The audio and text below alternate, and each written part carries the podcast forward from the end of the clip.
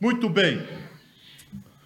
Como vocês sabem, nós estamos estudando o tema Unindo Todas as Coisas, calcado na carta aos Efésios.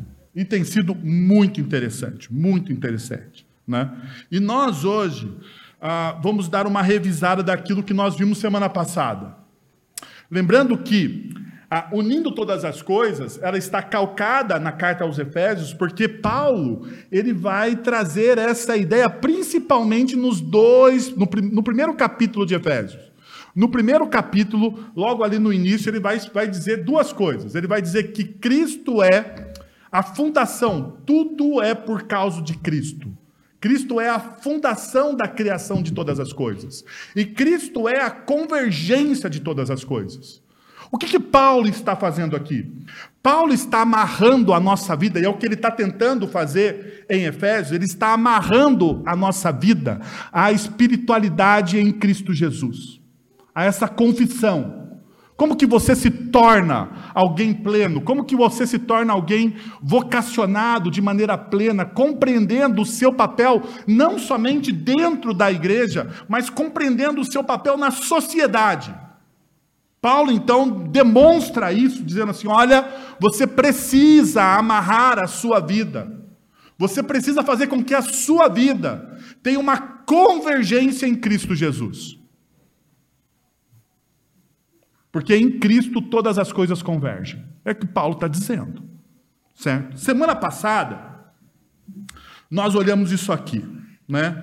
De 1 a 10 tanto de manhã quanto à noite. Lembra que nós estamos fazendo, né? Eu estou tentando diminuir o meu tempo aqui pregando para vocês, né? Ficar abaixo dos 50 minutos, mas eu tenho fracassado miseravelmente nessa minha tarefa. Tenho fracassado miseravelmente, mas estou tentando. Nós lemos, então, o texto de Efésios, capítulo 2, versos de 1 a 10, e nós percebemos algumas realidades. Primeiro, recebemos aquilo que não merecemos, a salvação pela fé um presente inestimável que nos traz redenção e esperança para uma vida plena. Ou seja, essa vida plena é desenvolvida agora. A fé não é algo abstrato, não é algo distante, não é algo somente para o futuro, é para agora, é para o dia a dia, é para o hoje, é para, aquilo, é para o meu casamento, é para a criação dos meus filhos, é para a forma como eu desenvolvo, como eu desenvolvo a minha vocação profissional também. Ainda, nós olhamos, o verdadeiro discípulo não é não se preocupa em buscar elogios para si mesmo, mas ele mas em servir humildemente, colocando os outros em primeiro lugar e compartilhando o amor e a graça que recebeu. O verdadeiro discípulo, ele glorifica a Deus. Ele não está preocupado em receber os elogios ou a consideração de alguém. Ele não faz as coisas para ser amado, porque ele já é amado em Cristo Jesus. Ele tem plena consciência disso. E ao ter essa plena consciência de que ele é amado em Cristo, ele não negocia, ele não negocia os seus valores e princípios. Não o faz. Ainda, ah, ele, nós olhamos o seguinte: ah, que possamos abraçar cada dia com fervor e determinação a nossa fé, buscando viver uma vida repleta de significado, deixando um legado positivo por onde passamos, impactando o mundo com nossas ações e palavras. Ou seja, nós somos chamados a uma ação missionária constante. A igreja, a igreja não aos missionários, à igreja foi dada a ordem de missão. Não há pessoas específicas.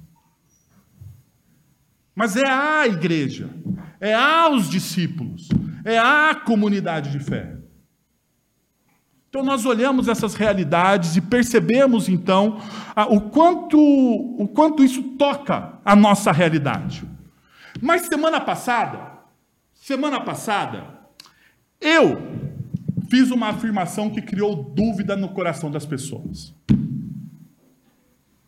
Isso, e, e por isso que eu participo dos grupos pequenos da nossa igreja, ah, porque é lá que eu retiro as dúvidas, mas a pergunta do grupo pequeno que eu estava dirigindo na semana passada foi tão boa que eu vou começar o texto porque eu acho que ficou com dúvidas quase que todo mundo aqui quando eu falei sobre isso.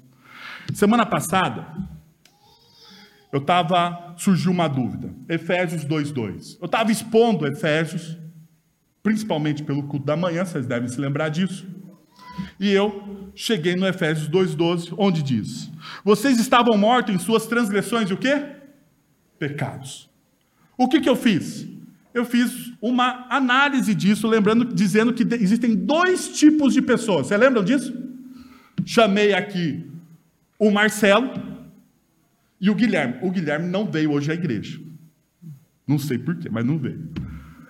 Chamei os dois e eu disse o seguinte: existem pessoas que estão vivas, e aqui está o que Paulo vai dizer. Existem dois tipos de pessoas: aqueles que estão vivos em Cristo Jesus e aqueles que estão mortos em Cristo Jesus. Perceberam isso? Esse é, dois, é os dois tipos de pessoas que existem dentro da nossa sociedade. E eu fiz uma pergunta: como devemos nos relacionar com essas pessoas? E a minha resposta, ela foi concisa. Porque eu tinha alguns assuntos para falar e eu talvez gerei dúvida. Então, deixa eu entrar aqui nesse negócio antes de eu caminhar com vocês no texto. Para ninguém aqui ficar com dúvida. Como eu devo me relacionar? Porque existem esses dois tipos de pessoa na nossa sociedade. Existem aquelas pessoas que encontraram a fé em Cristo Jesus, confessaram Cristo Jesus como Senhor e Salvador das suas vidas, vivem por uma ética do reino de Deus, são alcançados por essa ética.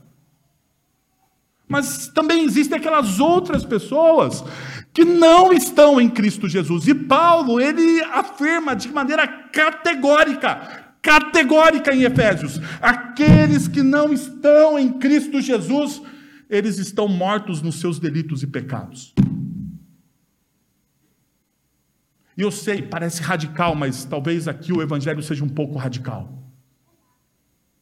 Como que a gente se relaciona com essas pessoas? A minha resposta foi a seguinte: você precisa ser astuto. Eu tentei entrar um pouco, mas não dissequei. Deixa eu dissecar, então, agora. Como que nós nos relacionamos com aqueles que estão vivos em Cristo Jesus? E é fácil você entender isso. Nós nos relacionamos com aqueles que estão vivos em Cristo Jesus através dos mandamentos de mutualidade que são esses aqui. Vou dar um exemplo, tem mais. Mas eu vou dar dez exemplos aqui. Amem uns aos outros, sejam hospitaleiros uns aos outros, tenham compaixão uns pelos outros, sejam gentis e amáveis uns com os outros, suportem e perdoem uns aos outros, encorajem e edifiquem uns aos outros, sejam pacientes uns com os outros, sejam submissos uns aos outros, sirvam uns aos outros com humildade, orem um pelos outros. Se você pegar o contexto de todos esses mandamentos de mutualidade, todos eles são intramuros. São os mandamentos que nós exercemos com aqueles que são domésticos da fé, aquilo que nós chamamos de domésticos da fé, aqueles que estão na igreja.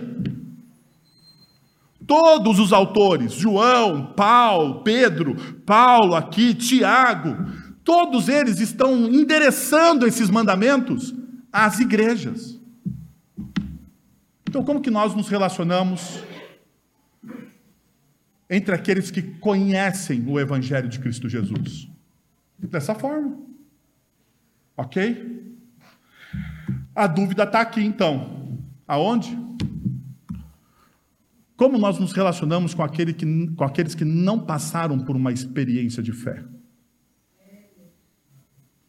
E daí eu disse para vocês o seguinte: li com vocês o texto de Efésios, capítulo 2, que diz o seguinte: Nos quais costumavam viver, quando seguiam o presente ordem deste mundo e o príncipe do poder do ar, aqueles que estão mortos sem Cristo. Paulo dá característica deles aqui. Perceba quais são as características nos quais costumavam viver quando seguiam a presente ordem deste mundo, o príncipe do poder do ar, o espírito que agora atua nos que vivem na desobediência.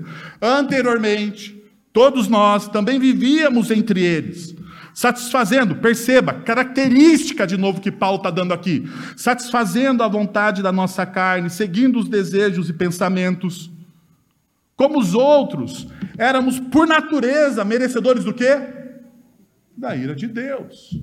Nós só não recebemos a ira porque nós estamos vivos em Cristo Jesus.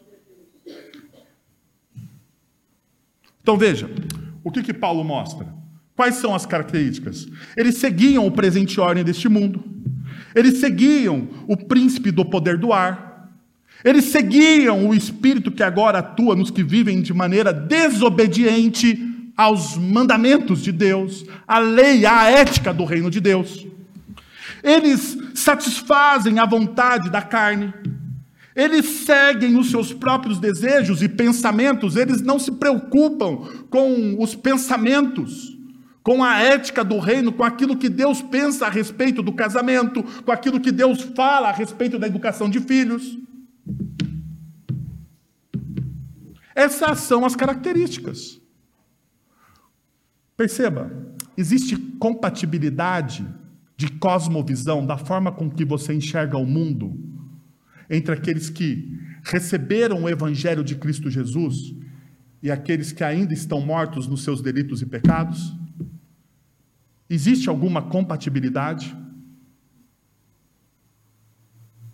Nenhuma. Por mais duro que seja. E eu hoje pela manhã, eu falei, poxa, será que eu vou entrar nesse assunto tão espinhoso? tão espinhoso. Daí eu li uma frase de um cara que eu gosto chamado David Platt, um dos teólogos mais exponenciais agora do uh, norte-americanos. Ele diz o seguinte: o pastor ele prega não para o entretenimento da sua igreja. Então eu entendi o recado e falei: vou falar sobre esse negócio agora. Veja, eu disse para vocês então, você precisa ser astuto. E como que a gente é astuto? De maneira arrogante? De maneira nenhuma. Olha só, deixa eu dar quatro opções rapidamente para você sobre isso. Primeiro, ter compaixão. Reconhecendo que a pessoa está vivendo segundo os padrões deste mundo e sendo influenciada pelo espírito da desobediência. Devemos ter compaixão por ela. Em vez de julgar ou condenar, devemos procurar entendê-la e amá-la como Jesus nos amou. E nós vamos lembrar aqui em Mateus capítulo 22, verso de 39, quando Jesus fala do segundo grande mandamento, mas nós podemos também lembrar a carta de Pedro, quando diz, quando Pedro vai dizer que Deus nos amou ainda nós sendo pecadores, ainda eu vivendo na desobediência, Deus fez como comigo? Deus me amou de maneira misericordiosa, Deus teve compaixão de mim. Então você, como discípulo de Cristo Jesus, precisa ter a mesma postura. Não é uma postura arrogante, é uma postura humilde, de compaixão, compreendendo, entendendo, percebendo, vendo. Sendo uma resistência amorosa. Sabe qual é o nosso problema? Muitas vezes nós somos uma resistência bélica, nós somos uma resistência belicosa. E nós não somos uma resistência amorosa.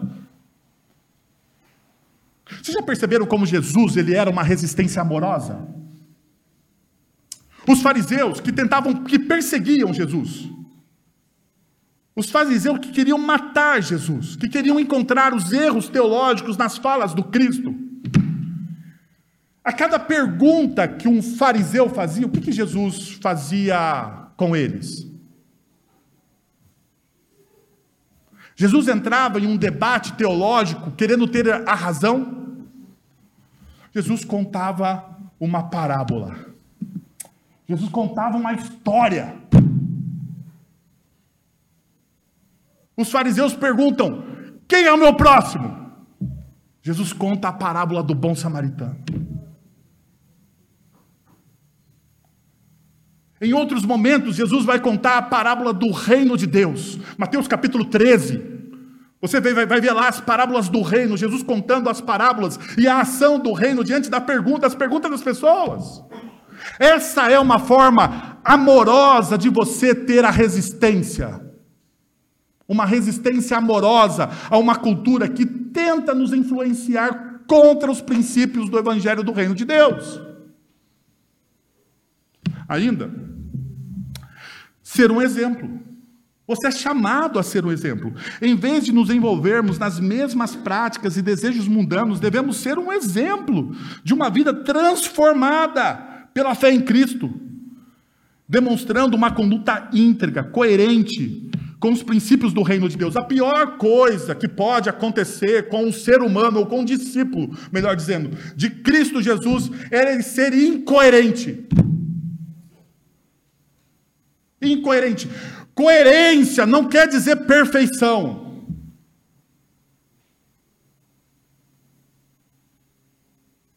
Ser coerente está longe de ser perfeito. Coerência é você viver aquilo que você prega, e parte daquilo que nós vivemos quando pregamos é reconhecimento de erros e falhas.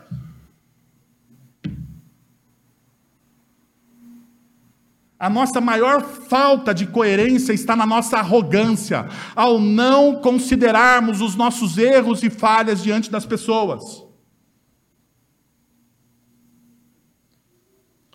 Podemos mostrar à pessoa uma alternativa mais significativa para uma vida plena, para uma vida de satisfação em Cristo.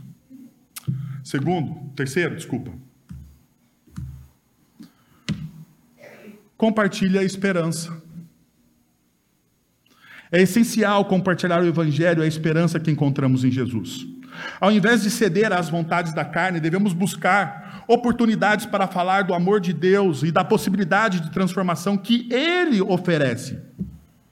Nós precisamos convidar as pessoas a conhecer a verdade e experimentar uma vida de uma obediência amorosa a Cristo Jesus. Por último, nós devemos orar. Orar. Nunca subestime, porque nós subestimamos. Nós subestimamos. Nunca subestime o poder da oração. Ore por essa pessoa. Interceda para que o Espírito Santo opere em seu coração e a conduza ao arrependimento e à fé. Ore também por sabedoria e discernimento para lidar com a situação da melhor maneira possível.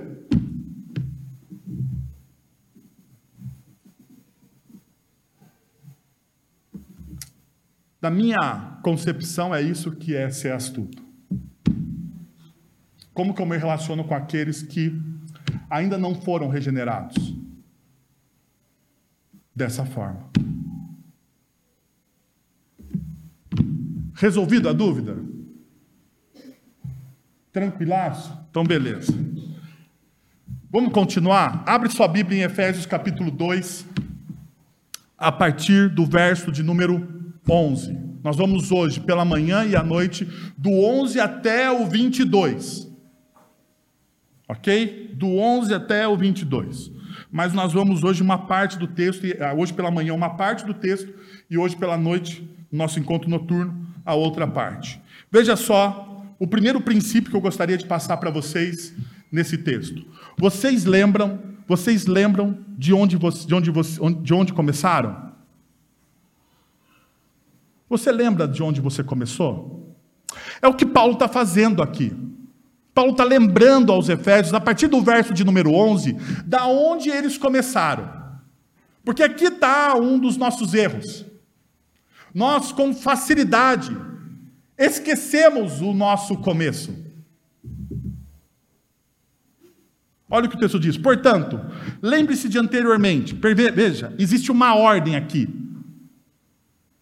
Existe uma ordem direta. Portanto, lembre-se de que anteriormente vocês eram gentios por nascimento e chamados incircuncisão para aqueles que se chamam circuncisão. É a mesma, o mesmo problema de Gálatas. Paulo está lidando com aquele, com os judeus e com gregos, na, com gregos romanos na mesma comunidade.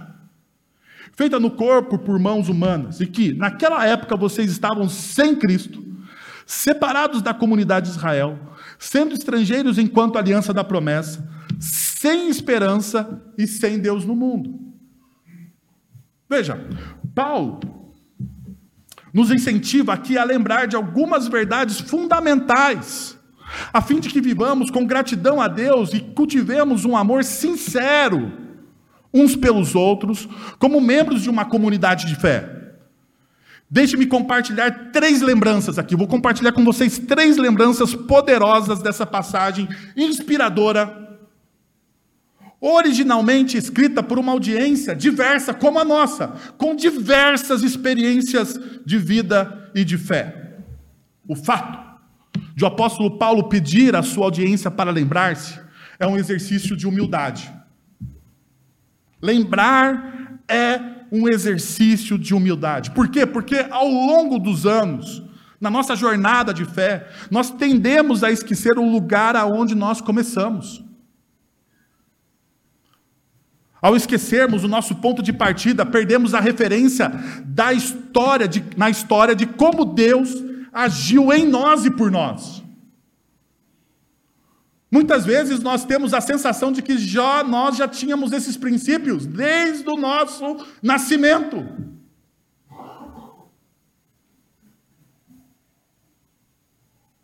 Uma das perspectivas que muitas vezes essa a caminhada nos rouba é aquilo que Deus fez. Essa perda de referência nos leva à perda do primeiro amor. Nós precisamos lembrar que Apocalipse, capítulo 2, verso de número 4, Paulo vai, Paulo não, Jesus, Jesus lá em Apocalipse, vai enviar uma carta também à igreja de qual? Qual igreja? A igreja de Éfeso. E vai lembrar a essa igreja que ela é fiel, ela é fiel à palavra. Jesus vai lembrar que, apesar das dificuldades, essa igreja se mantém fiel, mas que eles perderam uma coisa. O que, que eles perderam? O primeiro amor. E se você olhar o texto de Apocalipse, Jesus vai dizer para ele: lembrem-se, lembrem-se. A mesma advertência do apóstolo Paulo. Lembrar é um ato de humildade. Eu preciso lembrar constantemente da onde Deus me tirou. Constantemente. Para quê? Para eu não me tornar arrogante. A lembrança constante da onde Deus me tirou me livra da arrogância do meu coração, porque talvez esse tenha sido o pecado da igreja de Éfeso lá no Apocalipse capítulo 2, verso número 4. Eles perderam o primeiro amor. E quando e como e o porquê a gente perde o primeiro amor? Em que momento a gente perde o primeiro amor?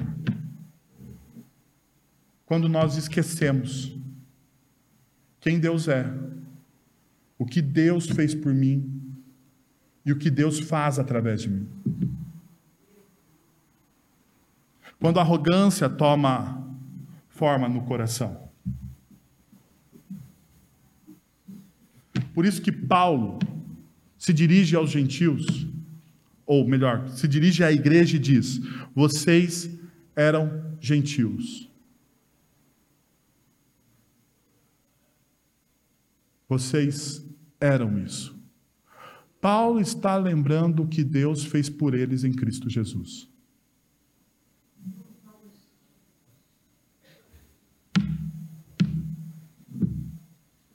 Ele destaca a diferença real entre os gentios e os judeus. Você percebe isso?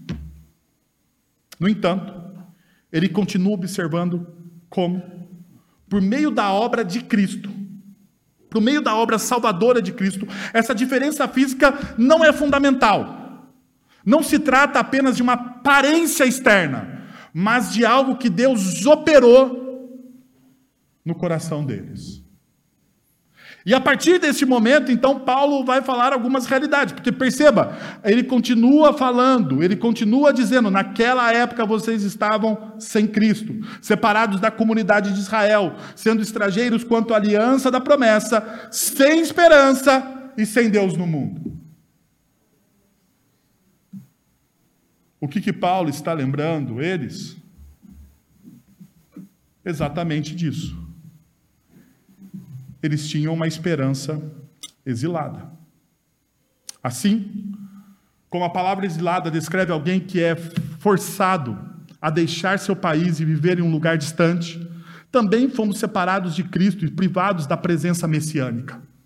Isso aconteceu por causa do nosso pecado. Gênesis capítulo 3 descreve o que o homem fez diante de Deus. Quais foram as nossas opções? A nossa opção natural é viver distante, alienado, exilado de Deus. Conforme mencionado em Efésios capítulo 2, 12, os gentios eram alheios a essa esperança.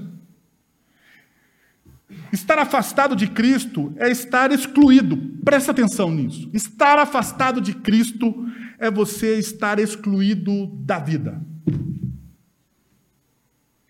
Porque quem é a vida nos evangelhos?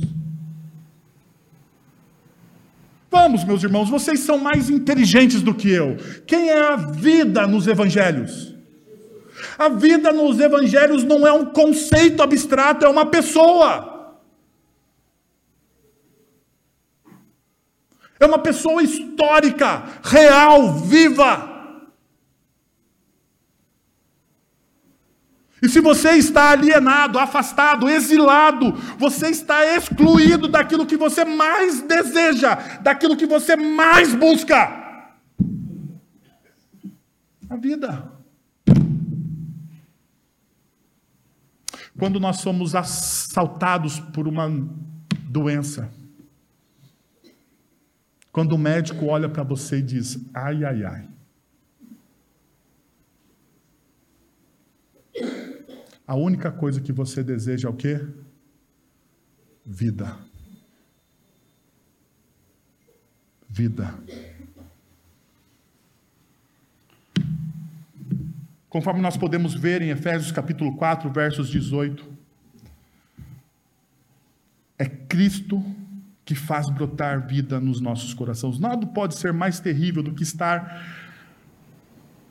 em um estado de exílio espiritual, privado da presença e dos propósitos de Deus para nossas vidas. É uma condição que clama por reconciliação e restauração. Como nós, como Paulo mesmo nos ensina em 2 Coríntios capítulo 5, verso número 20. Nós clamamos por isso. Nós desejamos isso. Mas a única pessoa que pode restaurar e nos reconciliar é Cristo. Uma outra realidade que nós vemos é que nós estávamos sem intimidade.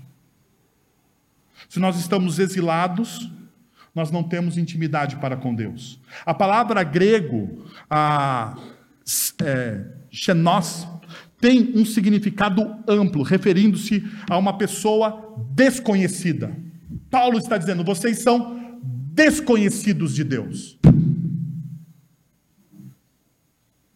Agora, deixa eu te lembrar uma, um fato que acontece no Evangelho de Mateus. Jesus, com os seus discípulos, Jesus envia os 70. Alguns dizem, em umas traduções, 70, na outra tradução, 72, mas estava lá na casa dos 70. Jesus envia os seus discípulos. E eles voltam felizes. Você lembram? Eles voltam felizes. Por que, que eles voltam felizes? Eles, Jesus envia os discípulos à missão e eles voltam radiantes, felizes. Por que, que eles voltam felizes? O texto bíblico vai nos ensinar o porquê que eles voltam felizes. Porque os demônios estão o quê? Sendo subjugados. Porque ah, eles estão promovendo cura. Porque eles estão vendo sinais e maravilhas. Daí Jesus olha para ele e fala assim: Ô, oh, gente boa, vocês estão felizes com tudo isso? Mas deixa eu te dizer uma coisa mais felizes vocês deveriam estar, porque o nome de vocês está no livro da vida. Porque veja, vai chegar um dia que as pessoas vão chegar lá na minha porta. Não sei se você sabe, mas você um dia vai bater na porta do Cristo. Agora ou quando ele voltar. mas isso é inevitável para você. Duas coisas inevitáveis para você: a morte, a gente tenta evitar a todo custo. Outra coisa inevitável para você: bater na porta do Cristo. Você vai bater lá na porta. E no dia que você bater naquela porta, você vai me dizer o quê? Em teu nome eu expulsei demônios. Em teu nome eu curei. Em teu nome eu fiz isso e aquilo, sinais e maravilhas. Eu vou lhe dizer: não vos conheço. Hum.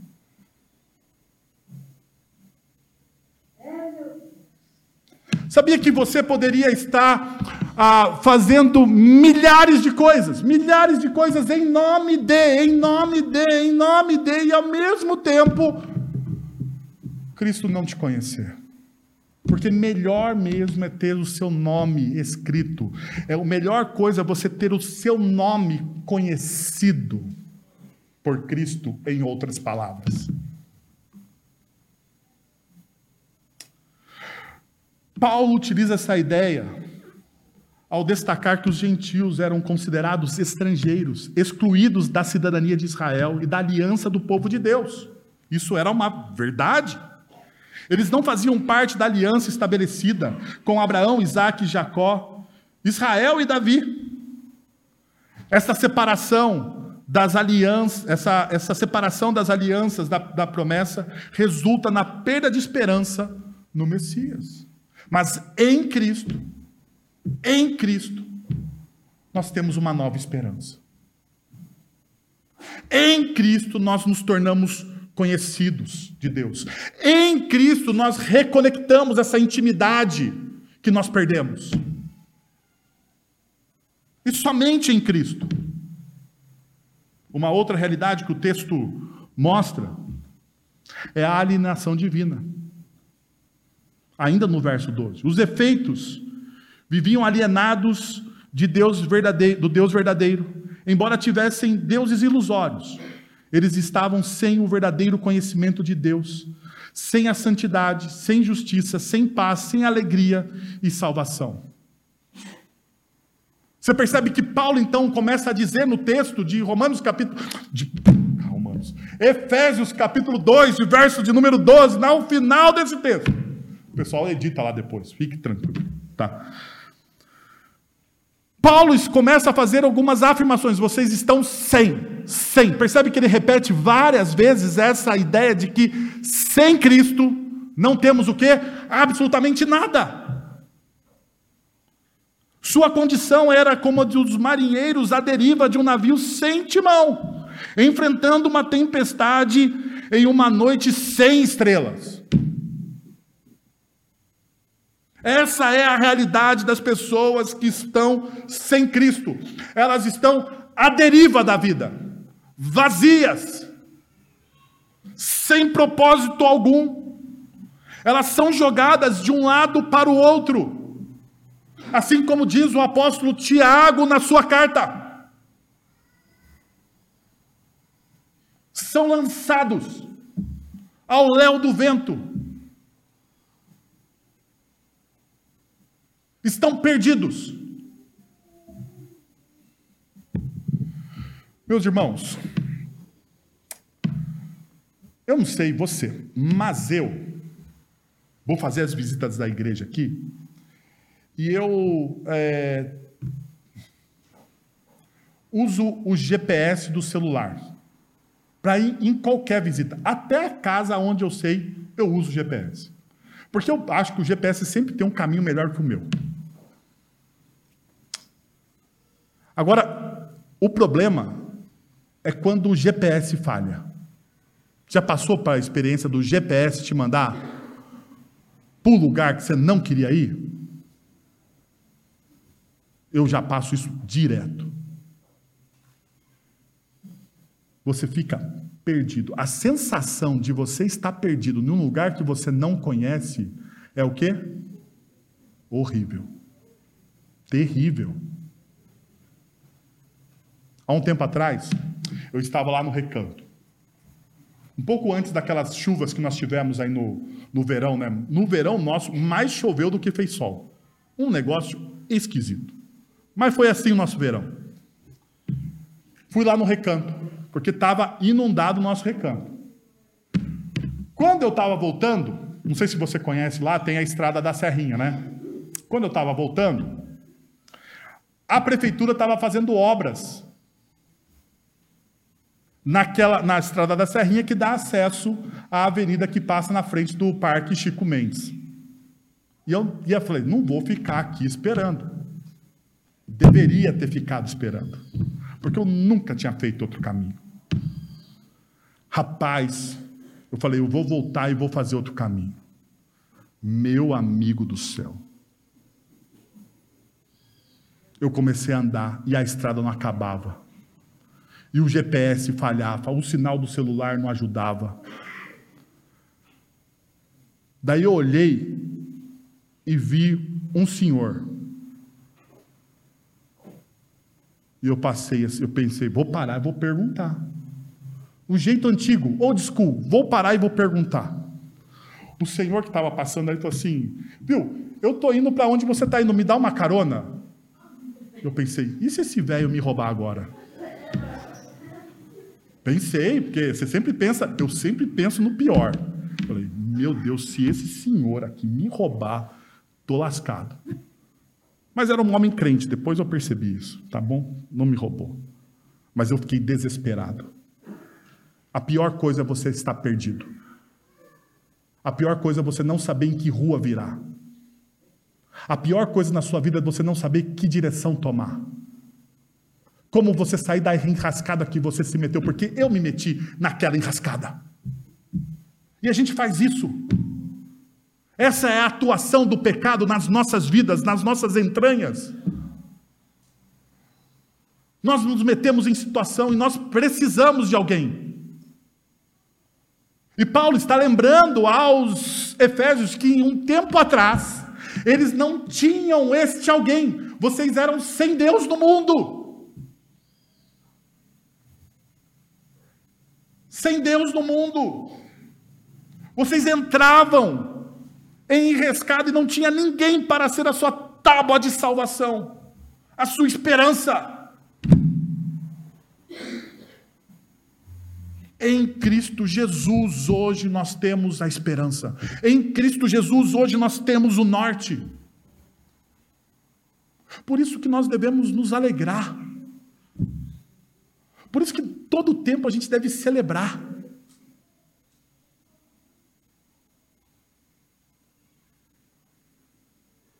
Porque nós temos hoje isso.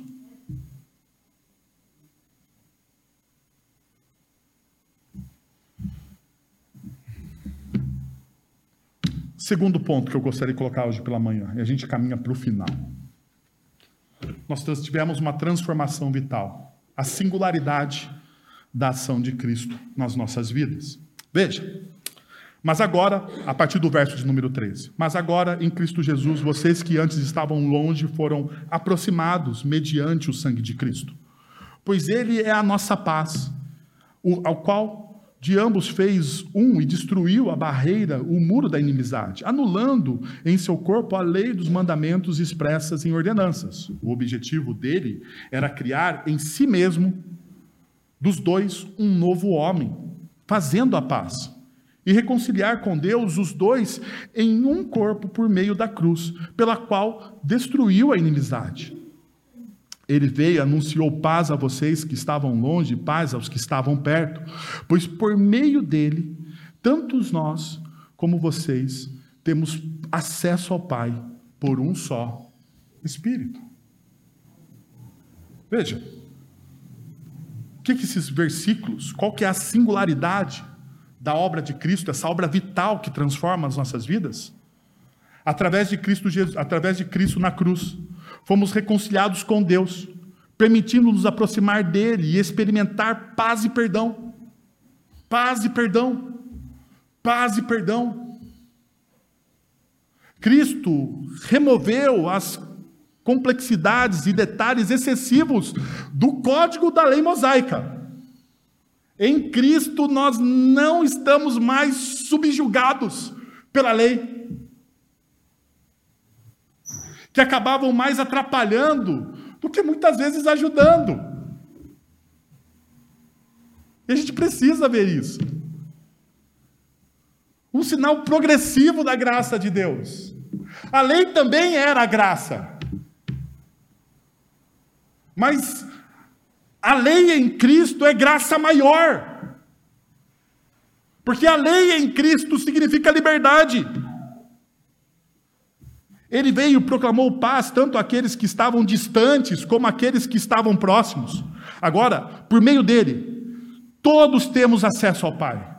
Nós somos guiados por um único Espírito. Nós não estamos mais perdidos.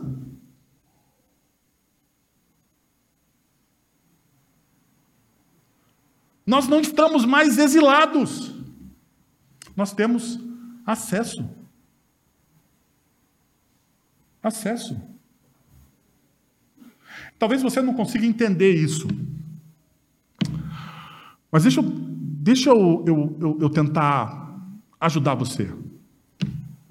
Na teologia do Antigo Testamento, o nome de Deus ele era impronunciável. Sabia disso? As pessoas elas tinham um, um pentagrama para simbolizar o nome de Deus. Nesse pentagrama, as vogais foram tiradas. Você tinha só as consoantes para ser impronunciável. Porque o nome de Deus era santo, santo, santo.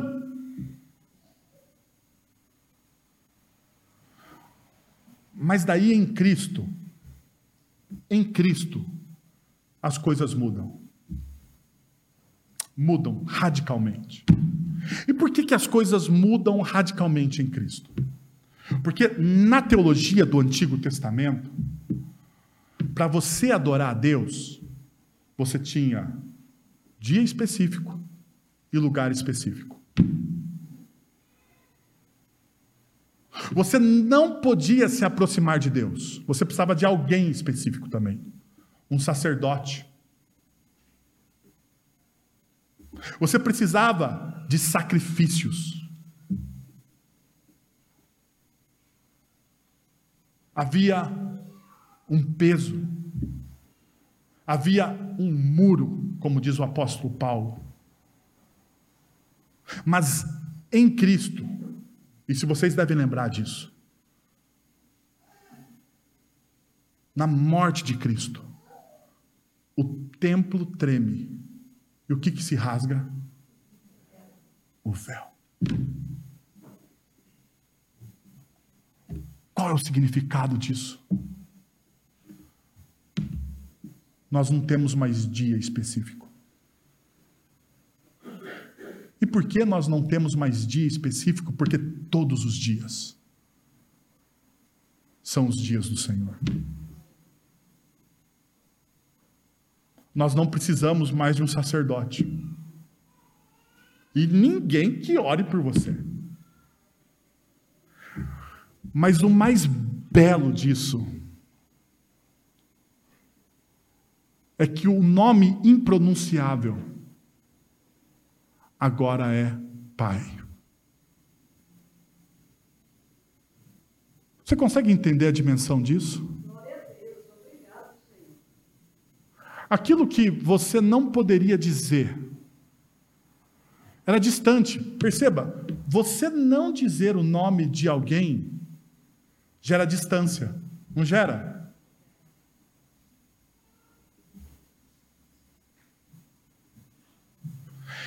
Eu, como pastor, não me lembro o nome de todos, porque eu sou péssimo para nomes. Mas quando a gente está em uma conversa mais íntima, eu chamo você pelo seu nome. Isso denota quem eu sei que quem você é. Quando você não tem isso, você não tem o quê? Intimidade, distância. O Deus que estava longe em Cristo foi aproximado. E em Cristo nós podemos dizer: Pai. Porque é isso que Jesus nos ensinou em Mateus 6. Pai nosso, quando vocês orarem, vocês não vão se esconder de Deus. Vocês não vão colocar um pentagrama ao qual você não pode pronunciar o nome. O nome está ali, mas você não pode dizer. Agora você, diante do Deus Criador de todas as coisas, daquele que é poderoso, que é por dele, por meio dele, você olha para ele e chama ele do quê? De Pai. Deixa eu te dizer mais uma coisa.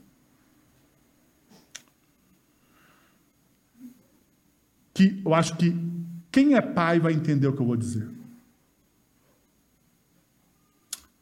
Quando o seu filho pede algo para você e diz: Papai, o que, que acontece com o seu coração?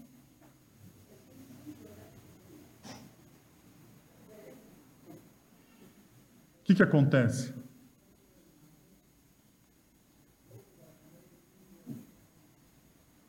Eu não sei, talvez eu seja um pai babão e você está me julgando agora. Não faça isso. Não faça isso. Mas quando um dos meus filhos fala assim, papai. Ontem, meu filho do meio, João Pedro é sagaz. Quem conhece ele sabe disso. João Pedro é sagaz. Daí ontem, Kathleen fez uma sopa. A gente fez chocolate quente. Olha só. Tava um friozinho? Tava bom para isso, né? Tava bom para isso. Daí o João disse assim: Pai, eu, e é verdade. Ele falou: Papai, eu não gosto de chocolate quente. Ele falou: Papai, o que, que eu vou comer de sobremesa?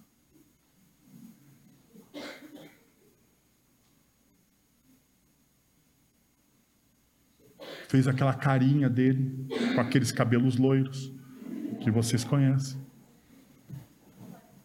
Pôs as mãos assim e pediu: Papai, o que, que eu vou comer agora. Como vocês sabem, eu não gosto de dividir minhas coisas.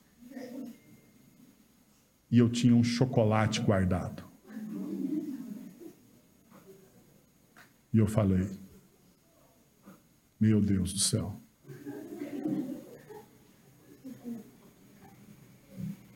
Eu falei: Filho, você não sabe com dor no meu coração. Mas eu falei: Filho, você não sabe. O papai tem um chocolate guardado para você. E ele falou: Papai, eu te amo.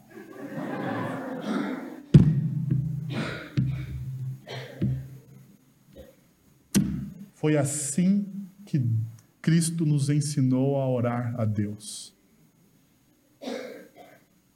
Papai, Aba, Aba, Pai.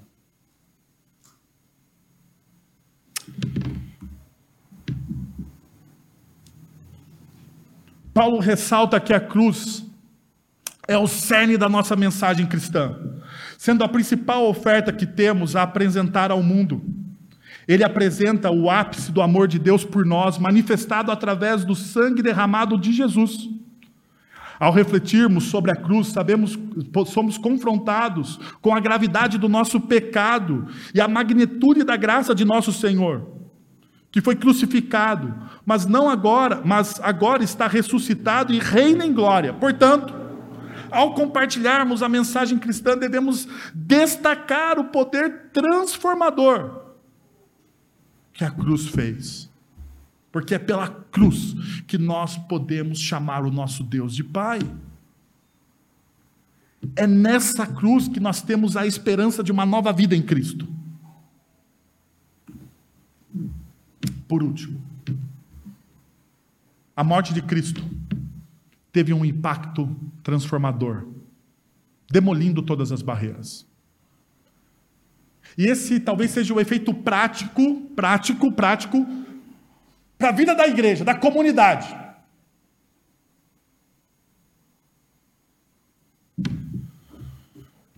Infundindo uma nova esperança e proclamando uma reconciliação, revelando assim a grandiosidade do nosso Salvador.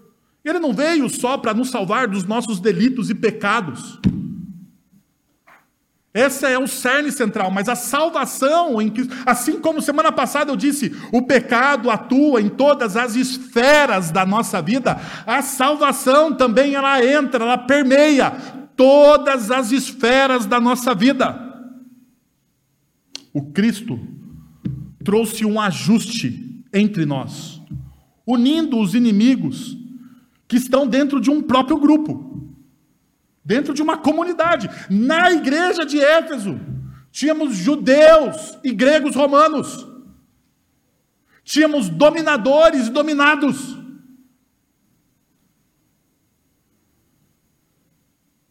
Ele derrubou o muro que usávamos para nos separar, criando um novo tipo de ser humano, um novo começo para todos. Por meio de Sua morte na cruz, Cristo nos uniu incentivando-nos a abraçar uns aos outros e pondo fim às hostilidades. Ele nos tratou como iguais e nos tornou iguais. Tanto é verdade que Paulo vai dizer aos Gálatas: Não há judeu nem grego, escravo ou livre, homem nem mulher, pois todos, Todos, sem exceção, a despeito de gênero, de time de futebol, seja qual for a visão política que você tem, todos são um em Cristo. Em Colossenses 3:11, Paulo vai dizer: nessa nova vida que há, que não, já não há diferença entre grego ou judeu, circunciso ou incircunciso, bárbaro ou cita, escravo ou livre, mas Cristo é tudo em todos, porque Cristo une todas as coisas.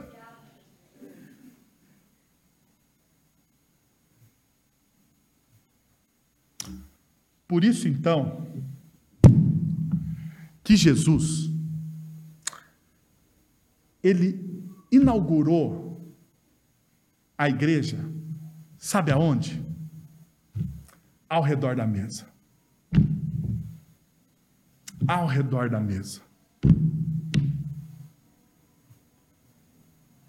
Aonde que Cristo inaugurou a igreja? Na Páscoa quando ele parte o pão e bebe o cálice. Não há mais diferença. Todos são iguais. E por incrível que pareça, apesar do sinal do traidor, nem a ele foi negada a ceia. Porque em Cristo todos temos uma nova oportunidade. É diante disso que nós vamos celebrar a ceia. É diante dessas verdades transformadoras do Evangelho de Cristo Jesus que eu quero convidar você a participar do pão e a beber do cálice. Agora veja, se você ainda não tomou uma posição, não foi batizado, não professou a sua fé, ao você olhar isso, o que Jesus fez por você, eu gostaria de convidar você a tomar uma posição em Cristo Jesus. Quero convidar você a fechar os seus olhos e a abaixar a sua fronte e orar ao Senhor, percebendo que o Espírito falou ao seu coração nessa manhã. Oremos. Pai, nós somos gratos a Deus por tamanho sacrifício de Cristo Jesus. Nós somos gratos a Deus pelos benefícios visíveis, reais, ó Deus, que nós podemos experimentar desde já do sacrifício de Cristo Jesus. A transformação, a renovação, a cura que o Senhor nos deu. Pai, nós te pedimos, Senhor, que as verdades do Evangelho sejam aquecidas nos nossos corações. Pai, nós te pedimos que o teu Santo Espírito nos lembre aonde nós estávamos, para que o nosso coração não perca o primeiro amor. Pai, nós te pedimos, Senhor, que, poder, que possamos cultivar as lembrança, a lembrança singular da obra que Jesus fez na cruz por nós. É o que nós oramos gratos, em nome de Jesus. Amém. Recebamos a bênção. Agora, irmãos, que a graça de nosso Senhor e Salvador Jesus Cristo, o amor de nosso Deus e Pai, o conselho, o consolo, o poder e a ação do Santo Espírito de Deus estejam sobre todos nós, agora e pelos séculos dos séculos. Amém.